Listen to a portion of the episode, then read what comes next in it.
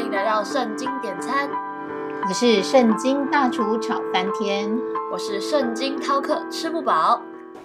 圣经大厨每次看到巴别塔的故事，我都有很深的感触。诶，人类既然是神所造的，为什么总想要挑战神？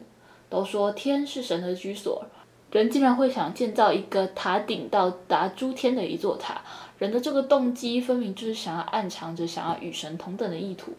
这个问题确实很耐人寻味，因为对当时候的人类来说，他们确实认为天就是神的居所，而他们想要建造巴别塔的动机确实是很不寻常的。那我们就来说说巴别塔这个故事，分析一下在这个故事当中人的想法与神的做法。开始上菜喽！创世纪十一章一到九节，那时天下人的口音言语都是一样。他们往东边迁移的时候，在士拿地遇见一片平原，就住在那里。他们彼此商量说：“来吧，我们要做砖，把砖烧透了。”他们就拿砖当石头，又拿石漆当灰泥。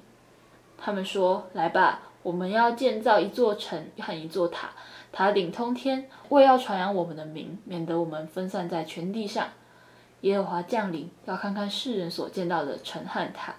耶和华说。看呐，他们成为一样的名，都是一样的言语。如今既做起这事来，以后他们所要做的事就没有不成就的了。我们下去，在那里变了他们的口音，使他们的言语彼此不通。于是耶和华使他们从那里分散在全地上，他们就停工不造那城了，因为耶和华在那里变乱天下人的言语，使众人分散在全地上。所以那城名叫巴别，就是变乱的意思。其实这个故事主要是在讲人们想要建造巴比伦和巴别塔，结果神就变乱了人的言语，使他们分散在全地。大厨，我知道那时候大家本来都是同一种语言，在口音和言语上本来都是一样的。是啊，其实从神采取变乱人们的口音的这个行动上来看。这是因为人们又开始以自我为中心，想要挑战神的旨意。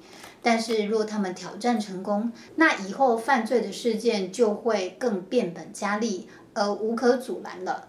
这个时候的神，可能是因为根据他经历了洪水灭世的经验，因而决定不要再等到人类败坏到了极点才采取行动，所以选择在人决定叛乱的初始点。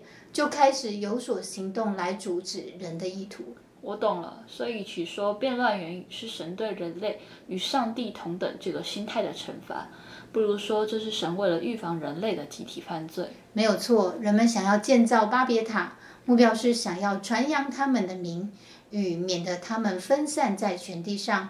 而这样的目标就是暗喻着他们想要传扬自己的名，好与神同等。若是他们的计划成功了，那普天下的人将会仅看重人的作为，而不纪念神的作为了。我明白了，所以神变乱他们的口音，他们就无法成为一样的人民，或是同属一个民族。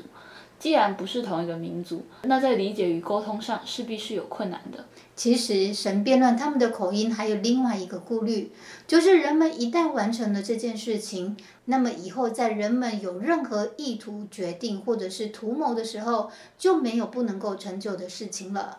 大厨，这是不是说，只要人们那时候能够完成这个通达神住所的这个计划，那他们就会因此信心被坚定？而认为那么难且不可能完成的任务都可以完成了，那其他属世的计划就没道理完成不了的了。确实是这样子，而且神真正的意思是，若他们真的团结完成了这件事情，那以后的任何人们想要做的事情，就没有什么可以阻拦他们的了。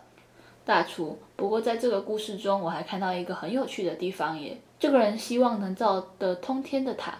以人的角度来看已经很高了，但是以神的角度来看，他们却是需要下去才能看得清楚。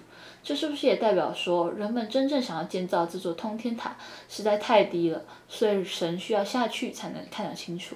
是啊，其实人类是神所造的，万物也是神所造的，人类是神造来为神管理全地的管家的角色，而人既然是被神所造来管理全地的。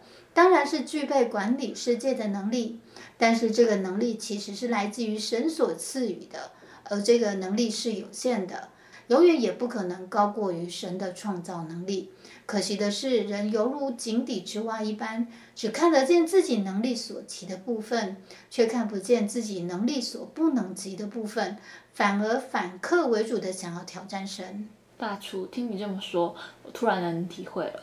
现代人的人类社会都是以这种物质文明的生活，可悲的是，人们最后反将所创造的这些物质文明的地位凌驾于神是世界万有的创造源头，而处处挑战神的创造，不顾代价的不断破坏大自然的生态，直到现在大自然的生态已经反扑了，产生温室效应或食物链的供需失衡，人不知反省这样的做法是否是在自取灭亡。我现在觉得好难过。神创造人是为了让人可以代替他好好的来管理这个世界，而在上面的经文中也说明了，用语言沟通与团结合作是人们得以完成大事的重要工具。可惜了，人类却拿着这些神所赐给人创造的工具来做敌对神的事。现在我真的明白了，回转向神有多重要。如果人的眼光都只是看着自己，那根本就不会有机会看清楚。自己所有行为真正需要付出的代价是什么？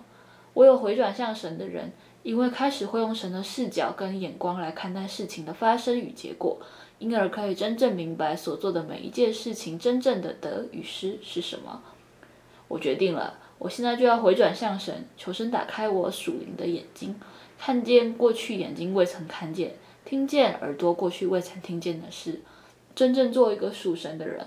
来做好一个拥有神百般恩赐的好管家。我宣告，从今天开始，我要让语言沟通与团结合作这些实际的行动，都用来做正确的事情以及神所喜悦的事情。若你喜欢我们的节目，记得订阅、追踪圣经点餐与按赞或留言给我们哦。记得锁定圣经点餐，一起来找圣经大厨点餐哦。我们下回见啦，拜拜，拜拜。